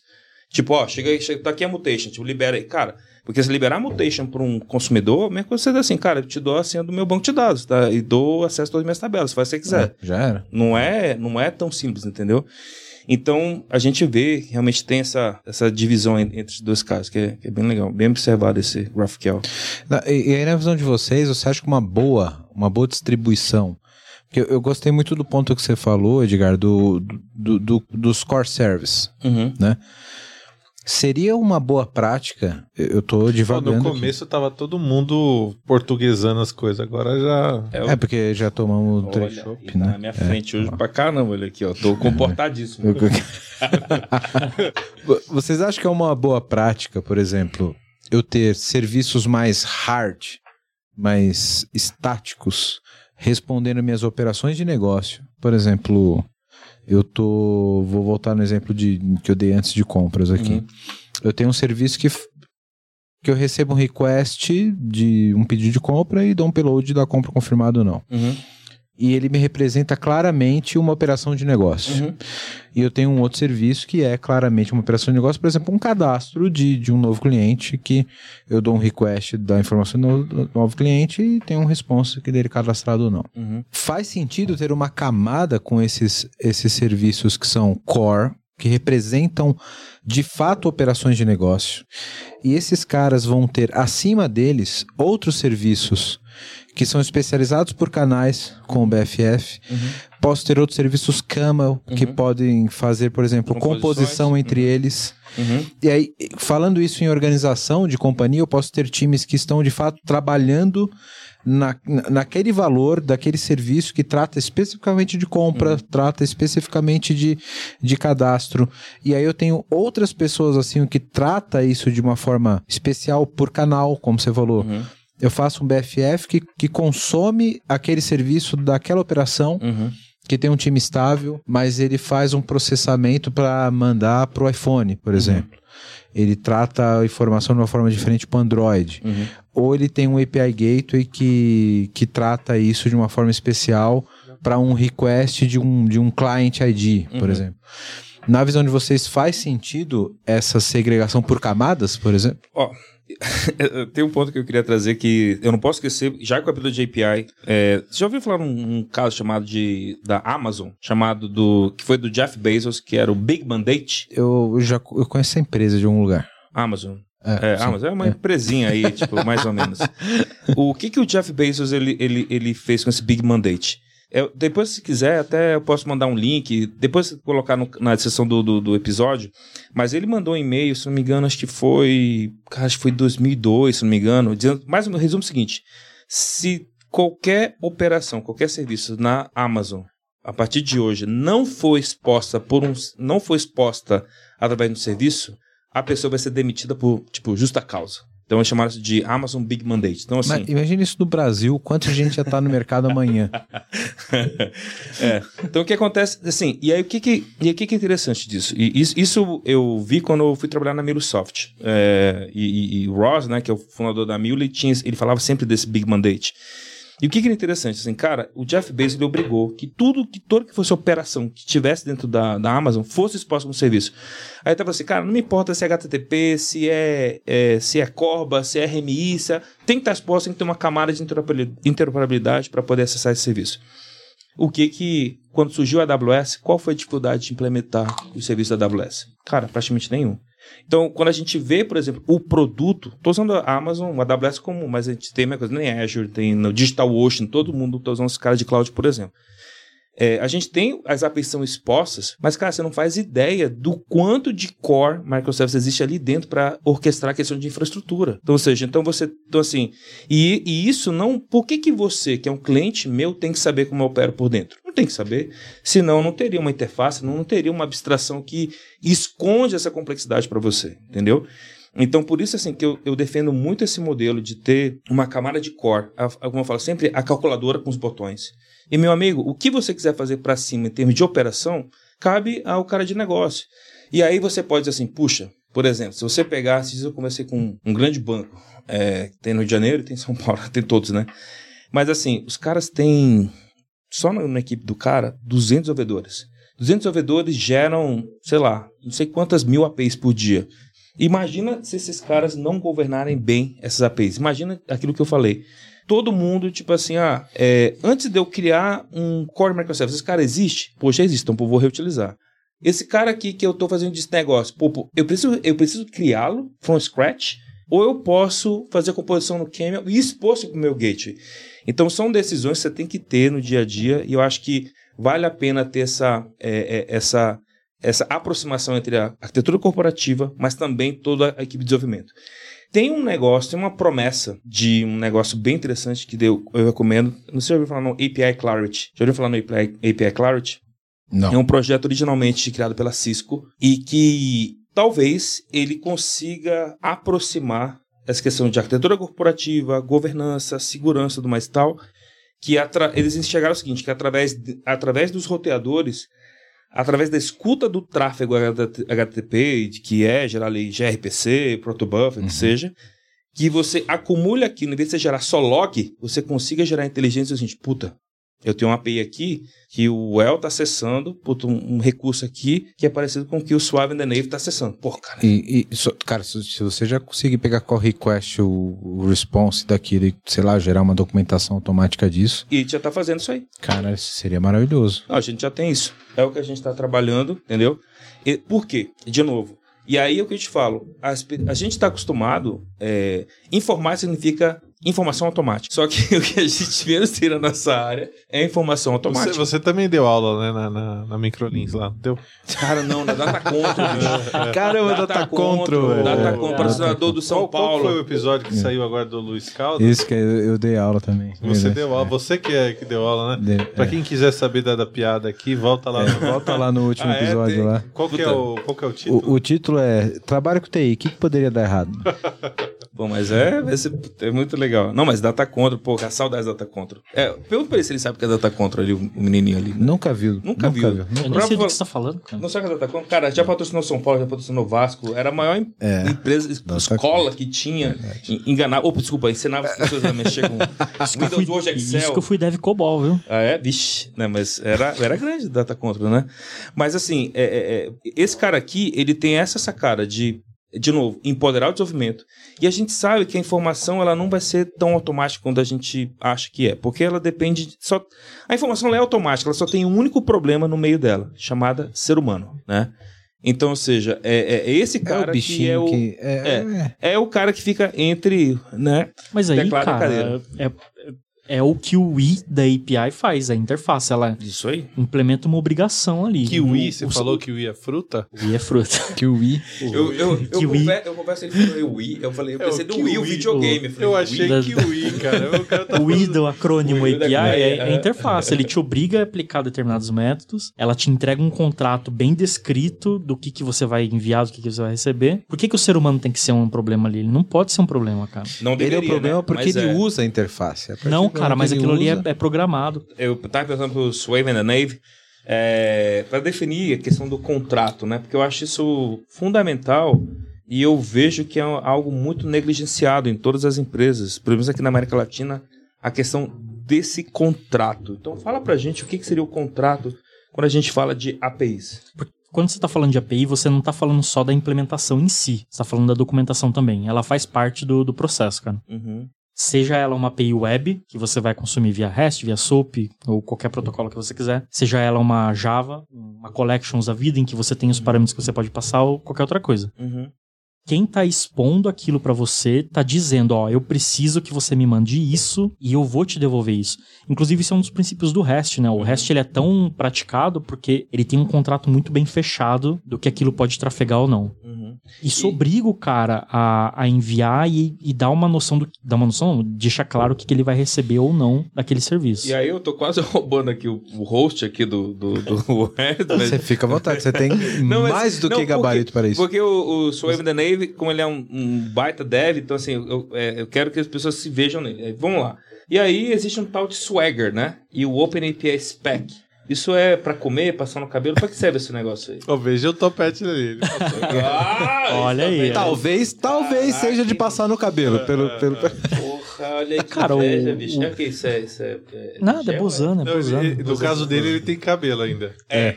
Ainda não, pô. Muda, muda, muda. Corta isso, então não faz a parte. Eu não tenho calvície na família, relaxa. A, pa- a partir de uma certa idade, você não usa mais bozano, porque não tem aonde usar o Cuidado bozano. que bozano faz cair, viu, bicho? Olha, usou muito bozano na vida. Mas, cara, um Swagger, um OpenAPI, eles, dentro da- das APIs web, elas te entregam o que você precisa enviar e o que você vai receber. É, um, Uhum, é, um é uma especificação daquele contrato, é uma parte da API, é a documentação. uhum. Assim, é- é, é obrigatório que quando você vai expor uma API, você entregue uma documentação do que você vai fazer. Pô, como seria você é, utilizar uma API do Google Maps, o seu sitezinho de hotel lá, se você não soubesse o que, que ela vai te devolver, entendeu? Uhum. Como que ela vai te apresentar os pontos cardeais lá pra você poder Entendi. a latitude e longitude se você não, não sabe, tá ligado? O que, que vai acontecer. Bom, você que tá vendo esse podcast da hora, tá vendo um monte de problema aqui que a gente tá colocando, né? E quer uma ajuda aí na sua empresa, faz o seguinte: entra no site aqui da vmbears.io que a gente pode te ajudar. E aproveitando, se você for um profissional da área de tecnologia e tá afim de trabalhar numa empresa legal, um monte de colega gente boa e tecnologia de ponta, manda um e-mail para peoplecare@vmbears.io.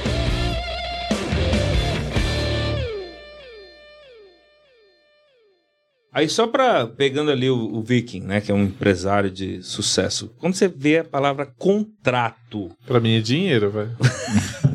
Contrato depende, depende do contrato, Não, depende do o- contrato. Os que a VMBers faz É, é dinheiro, não legal. Não, mas assim, mas quando vem o contrato, o que, o que que você definiria o que é o contrato? Assim, É um da- acordo entre as partes que determinam a relação que elas vão ter para obter um determinado resultado. Pô, estudou no Mackenzie, tu, bicho? Caraca, você tá com a Wikipedia aberta os aí, não é caras do. Mackenzie são. Não, os caras do Mackenzie, eles. Aqui eles é, ó, aqui, é- atenção aqui é aula, complô de, aqui é complô de maquinzista. hein? Nossa. Não dá voador. Viram pra falar aqui dos padres, então, beleza. mas, mas não, é, eu acho interessante que é o seguinte, que a palavra contrato, ela diz exatamente o que tu falou, cara. Quais são as minhas obrigações? Quais são as responsabilidades? O que que eu preciso, né? Como que a gente se comunica? O que que eu tenho que passar? O que que eu recebo? Então, isso é a definição do contrato. E isso tem o Swagger. E aí, se perguntando agora se é um API first, né? Por que, que eu, eu falo que a gente falhou miseravelmente na questão da educação, da evangelização da API que é? first? Mi- Miserably. Miserably. We failed miserably né, nesse, nessa evangelização. Eu faço da América Latina porque meus colegas nos Estados Unidos e na Europa, eles não têm tanto esse... Eles falam assim, pô, por que você tá tanta dificuldade assim de... Falei, cara, não tem swagger direito aqui. Não funciona os swaggers, o OpenPay Spec. Tipo, não dá pra fazer os, os trabalhos que a gente depende para poder fazer um negócio de segurança tudo mais, depende do contrato. Ponto. E aí vem o negócio. Por que, que a camada de negócio. Olha, olha como é interessante isso aqui, né? Se a gente tivesse a camada de negócio integrada com a camada de arquitetura corporativa, definindo esse contrato do Swagger, a gente poderia definir esse contrato, assim que eu estiver errado, tá? Swagger na Nave. Eu poderia implementar um mock, eu nem precisaria trocar, tocar nos meus core microservices. Existem ferramentas para isso. Existem ferramentas para eu gerar um mock, né? Que é ali o teste de fumaça, uma implementação tipo de teste para ver, cara, isso aqui para de pé, pá. Cara, faz um front-end aqui, um MVP para conectar nesse mock. Cara, olha, ficou bacana nessa implementação. Ou, Agora- ou o contrário, ou posso falar, cara, pra esse front-end, puta, eu precisava de um retorno diferente, um É, E ficou payload uma diferente. bosta, né? tipo, tudo isso. Então as pessoas as negligenciam isso demais no nosso mercado. Não sei se é uma um peculiaridade do Brasil, não sei o que da América, não, não é Brasil, América Latina, Colômbia, eles têm alguns projetos lá que tem a mesma coisa. Então assim, é, isso seria, isso deveria ser uma prática, deveria ser um rito, porque APIs viraram, isso é uma frase clichê, né, a cola do mundo digital, né? Você não fala hoje nada no mundo que não seja orientado a APIs. Posso fazer um, um, parênteses aqui Claro. na tua explicação? Isso dá muita cola com alguns papos que a gente teve aqui no, no, no podcast a respeito de produtização. Uhum. Que quando você, o que você está dizendo é basicamente, eu preciso ter um produto Aí tem um API Product, inclusive. É, é, Exato, porque quando eu tenho um produto que ele tem uma API, exatamente o caso que você deu do Bessos, Uhum, sim. eu deveria saber o que, que eu espero daquele produto e o que aquele produto devolve para o mercado. Uhum. Trazendo isso para termos tecnológicos, é definir exatamente qual é o meu request, qual é o meu response daquele API. É isso que o REST faz. E é isso que o REST faz. O Mas SOAP o- também. Sim, e, e tecnologicamente é super bem resolvido isso. O que o Edgar quer tra- o, o- o ponto que o Edgar está trazendo é isso não é definido no começo do desenvolvimento. Eu começo a desenvolver o produto e, e, cara, eu vou definir qual é o meu request, meu resposta lá no final do desenvolvimento.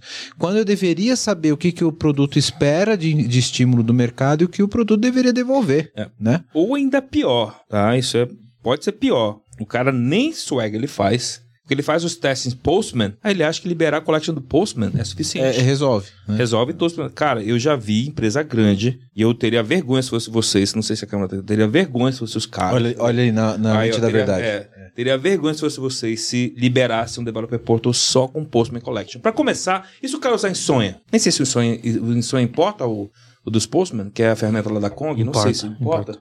Tipo, tem uma Visual Studio Code que é muito mais bacana, que é toda codificada, que assim, por exemplo, cara, não é, não é o contrato. O Postman é resultado da execução do teste. Ele não é uma, não é um cara que define assim, cara, o que, que eu faço, o que, que eu não faço? Eu deveria ter trabalhado lá no meu swagger, lá no meu contrato. Só que, infelizmente, na prática a gente tem uns caras, tipo assim, malemolente, os caras do Spring Boot, os caras do .NET Core, que tem um API REST. Que é o quê? O cara vai lá, coda um negócio, go horse process total, e não fala assim, ih, rapaz, tem que gerar aqui. Tem que expor isso aqui. tem que da- expor o swagger. Aí o cara vai lá dar Bota um... uma anotação. É uma anotação. Bota uma anotação. Pum, e gera um swagger. Só que esse swagger ele vem todo zoado. Isso acontece. Ele reflete a engenharia do, do software e não a engenharia do produto que Exatamente, deveria. né? exatamente. É, isso você falou totalmente. Ou seja, ele materializa a visão técnica daquela implementação do back-end e não a visão do todo que deveria ser o API Product, né? Então, por exemplo, a, a própria Sensidia, ela, ela tem algumas, alguns materiais super legais nessa parte de visão de, de pensar a API como produto. Existem várias empresas que, com certeza, muitas delas vão sumir do mercado, mas se elas é, tiverem algumas APIs, elas vão se perpetuar. Vou dar um exemplo.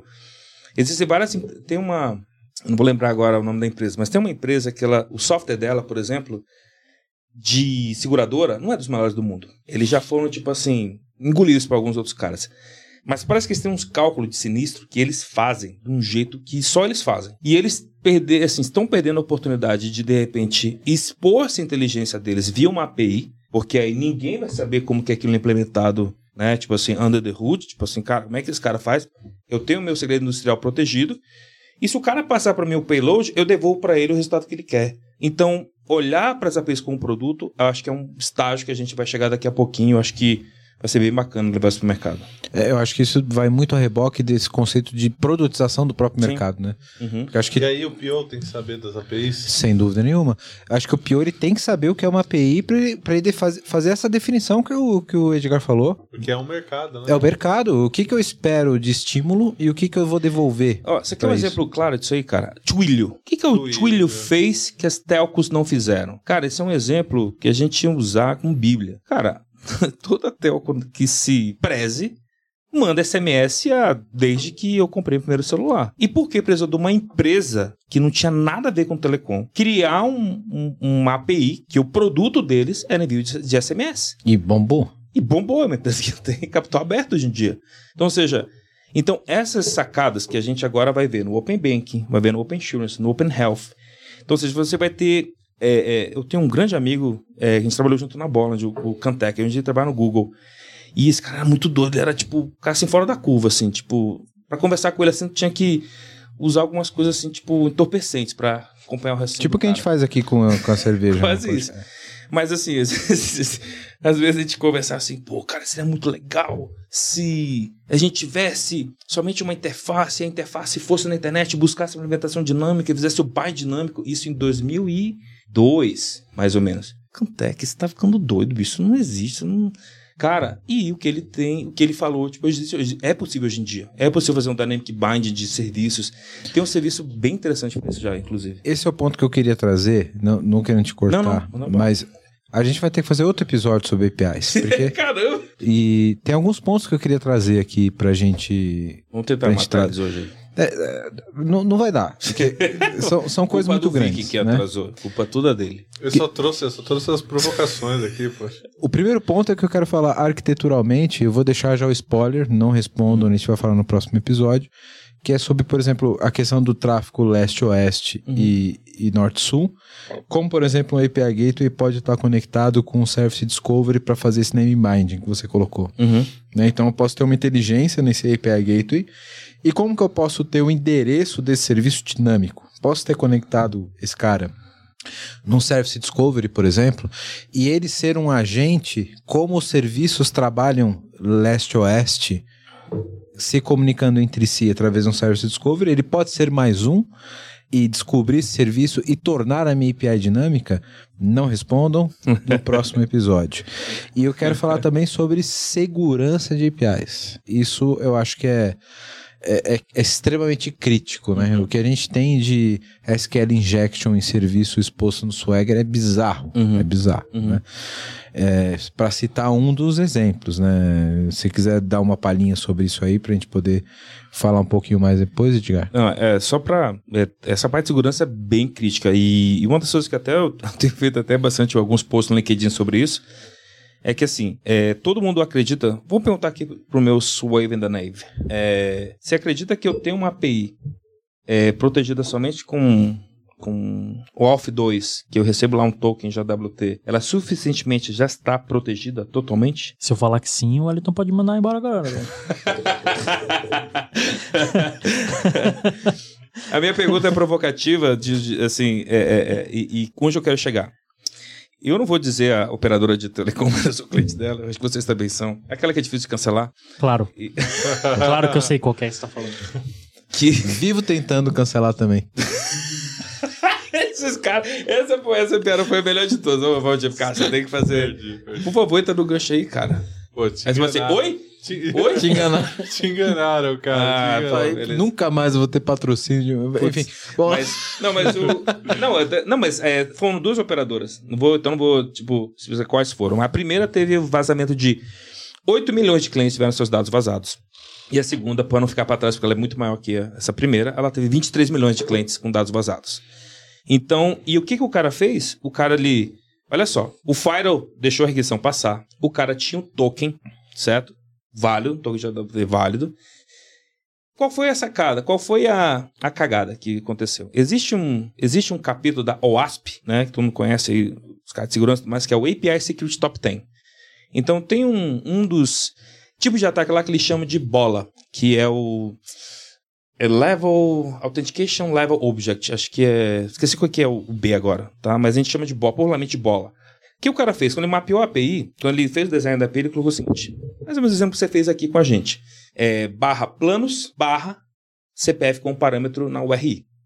O que, que o cara fez? Ele acessou lá, minha operadora, o aplicativo, e ele viu. se- Opa! Ele foi lá ver lá o. né, lá no. Do, do Chrome, a extensão do Chrome. Porra, o que você tá passando aqui? Tá passando meu CPF aqui? Hum. O que, que acontece se eu de repente passar do Wellington? Puf! Eu vi os planos do Wellington. Nossa, mano. aí ele fez um escaneamento horizontal com. E ele só pegou esses 8, mil, 8 milhões de clientes que tiveram seus dados ali, né? Porque a autenticação não estava atrelada ao, ao dado que era passado no RI. né? Aí, já para não deixar, né? Assim, o que, que seria o, o correto, né? Seria ele ter aquela informação de contexto dentro de uma claim que estivesse atrelada no token dele, certo? Só que são coisas, são sacadas que, assim, não é culpa do developer. Ele não tem esse tipo de visibilidade que ele está desenvolvendo.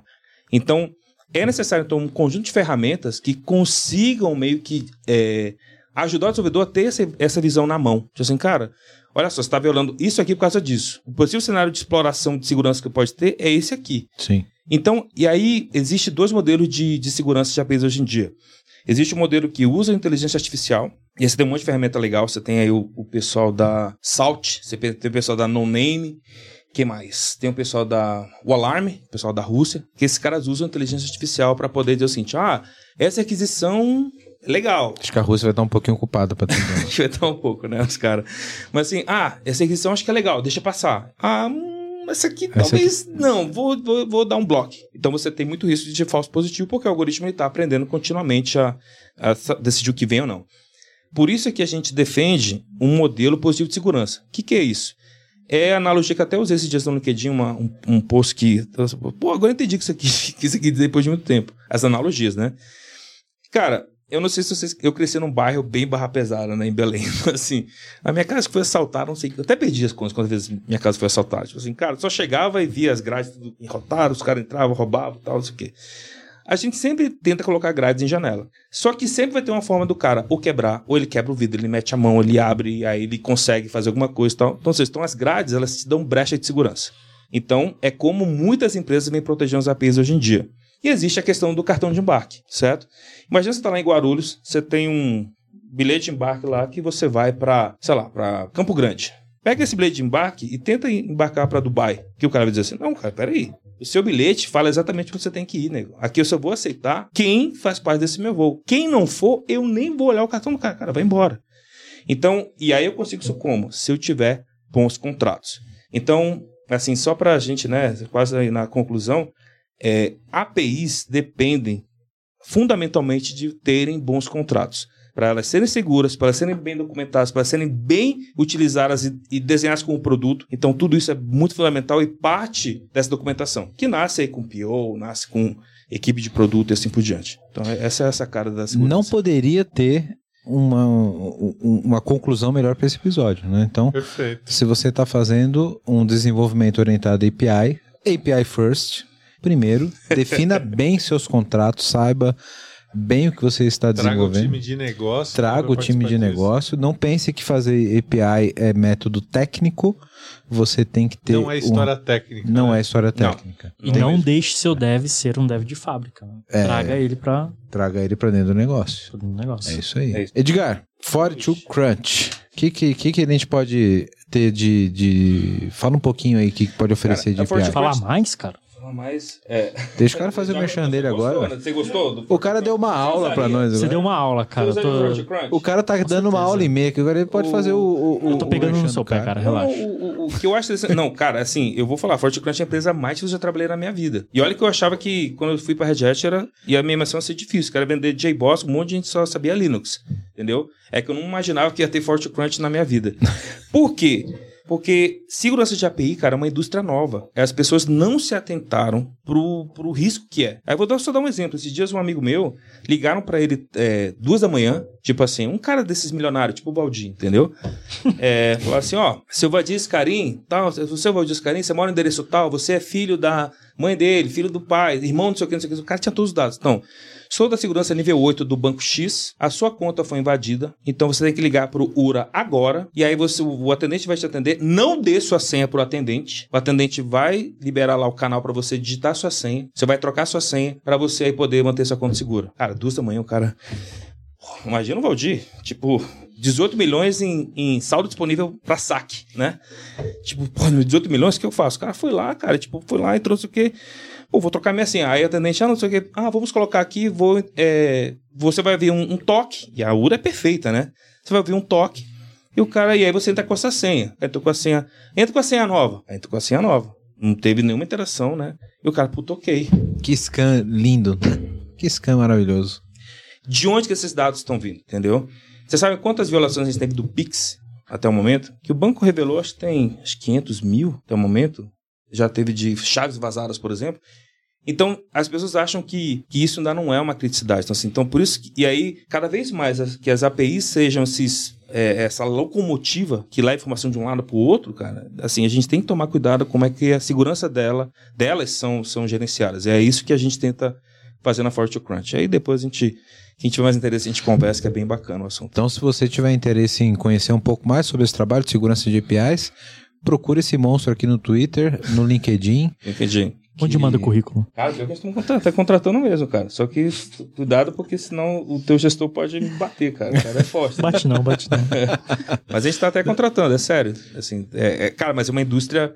É, é muito legal porque, assim, cara, não é. eu- eu- é como vender, é como comercializar e falar de Service Buzz em 98. Eu vou exercitar meu inglês? A lot. Inglês com sotaque do Pará. Não, é, Muito bem. não, eu sou francês também. Tem um monte de francês, tem russo, tem tudo. Então, ó, se quiser conhecer um pouco mais aí sobre segurança de API, procura nosso monstro aqui, E 42 Crunch. 42crunch.com. Muito bom, cara. Que, que aula, hein, velho? Vai ter Obrigado. parte 2? Vai ter parte 2, sem que vocês dúvida. fizeram. Vocês querem, vocês, gente querem, vocês querem polêmica, vocês querem falar de issues, vocês querem comparar o issue Isso, com o é, LinkedIn. e- vocês querem e- que quero, é, quero, vocês quero, pancadaria, Quero, quero falar. de- eu, eu me interesso muito sobre o- o- essa questão do Service Discovery ligado a, a- ao API Gateway. Essa questão do, do- do tráfego norte-sul, leste-oeste. Isso é eu quero interessante. falar da questão de conectividade. Ô, Valdir, só Mas teve o Web API aqui. Na próxima a gente traz Java. Aí você não fica triste, tá bom? Na- Não, mas, é Java, mas a API pode ser feita com Spring Boot. Spring Boot é Java, né? Não, não, não, não. Java puro. Java- Java, puro, Java- Valdir. não, Java raiz. Java, Java raiz. Ó, JDK ó, ali, você, já ó. fez, você já fez uma API usando só java.net, só o package java.net, mais nada? Monstro. Aí é monstro, entendeu? Aí é legal. Não sei pra que alguém faria isso, mas tudo bem. Hoje, hoje em dia É. também não. Aí Esse cara, Cara. não contrataria. Eu- não, eu já peguei um caso desse, depois eu conto. Não, mas aí você pegou lá em 1997. Não, cara, um dia desse. Um, um SOAP que. Um, um WSDL que não conseguia gerar o client. Tem que fazer. Muito bem, muito bem, muito bem, galera. Obrigado novamente. A gente vai ficar aqui até segunda-feira falando de Java.net. Valeu, pessoal. Edgar, Valeu. obrigado, mano. Tamo junto, irmão. Valeu. Obrigado pela, por aceitar mais uma vez. Você vol- Agora você vai ser obrigado a vir aqui Pô, tamo aí, sempre falar chamar, na tamo aí segunda aqui. Vamos fazer o, a parte 2. Vamos que vamos. Vamos que vamos. Porque o, o público que a gente tem gosta muito desses episódios que desce muito no detalhe técnico, a Uhum. gente tem que atender. E agora a gente vai descer um degrau, dois, três degraus pra frente. E já vou até. Então, pra, pra esse tipo de papo, acho que é muito legal depois pegar, a gente poder riscar nessa lozinha aqui. Tem uma lozinha mágica que eu tenho, pra gente poder desenhar os negócios, rabiscar e ficar Tá, bacana. vamos fazer. Isso é combinado. bacana, a gente vai inovar aí os episódios. Arthurito. Obrigado, cara. O Valeu. Arthurito, o Arthurito é um personagem muito legal. Arthurito. Casa de papel. Casa de papel. Eu vi agora o Arthurito. Pessoal Wave in the Nave. Arthurito Swaves in the Naves. Obrigado, cara. Valeu, bicho. Valeu. Você é o cara. O, o Arthur tá, tá ali bem acanhado, né? Mas, poxa, bicho, o cara de- defende lá uma API com quantos milhões de requisições por dia? Bastante, né? É. Ah, dá mais de. Esse, esse- esse cara é. Ele respondeu Esse menino é prodígio, é. né? Ele, ele ainda tem cabelo. Não sei se é pela Mas é idade ele ou por é pouca novo, né? preocupação, 20, mas ele ainda tem 22, cabelo. 20. Tem quantos anos? 28, pô. 28? É, só só é? essa carinha Não. de. Não, já tá. Não, mas ainda. Pô, é 28 eu lembro dessa ideia. eu era muito feliz nessa época. Valdir, obrigado, cara. Cara, eu que Novamente. agradeço mais essa oportunidade de estar aqui. É, Edgar, mais uma vez juntos. Obrigado, valeu. Arthur, né? suave, velho. Currículo? Quem, manda, manda pra onde? people.vmverse.io Galera, é, a VMverse está com bastante vaga. A gente está trabalhando de várias formas diferentes, né? Pra trabalhar comigo, inclusive. Para trabalhar com Um suave. Swave DNA. Quem não quer trabalhar com um cara suave? Pô, o, trampo aqui, o trampo aqui tá difícil. Eu preciso de um trampo mais suave. É isso aí, tá aí. Galera, VMBears na veia. É, trampo de, de- de desenvolvedor, de tech lead, arquiteto, squad lead. Tamo, tamo aí. Manda currículo pra gente e a gente conversa. Valeu. Isso aí. Repete o e-mail. people.vmbears.io Isso aí. Galera, obrigado novamente pela audiência de vocês. Estamos chegando no, no final de mais um episódio do PPT Não Compila. Se você está no YouTube ou se você está no Spotify, deixa aqui teu comentário, fala o que você achou do episódio, dá a sua opinião. A gente tem muita audiência técnica, eu gostaria muito de ouvir o ponto de vista de vocês. Coloca aqui, porque a gente vai ter um episódio é, para voltar com esse assunto e eu quero trazer esse ponto de vocês. Então, coloquem aqui nos comentários, dá o like aqui no vídeo, comenta aqui na plataforma. Se você ainda não segue a gente no Instagram e no Twitter, a gente também tá lá no Twitter e a gente também está no TikTok. Sabia, sabia que a gente tá no TikTok? Você faz cara? dancinha? Você faz dancinha? Você que é um cara que não tem nenhuma rede social, tá no TikTok. Eu não tenho rede social, mas o podcast tem várias redes sociais. Parabéns. Só sigo se o gigante fizer uma dancinha. A gente vai, a gente vai gravar. Vamos gravar uma dancinha. Vamos, vamos fazer uma dancinha do. do, do- Ó, se esse vídeo aqui tiver 100 likes, a gente vai fazer o Valdir fazer um. tá- Puta, meu, robô, fácil. meu robô vai, A gente, vai, vai subir a, hoje. gente, a gente vai fazer o Valdir fazer uma dancinha no TikTok, beleza? Faço, Selene vai cantar essa noite. Isso aí, isso aí. Galera, obrigado novamente. Um abraço pra todos vocês. Valeu, obrigado.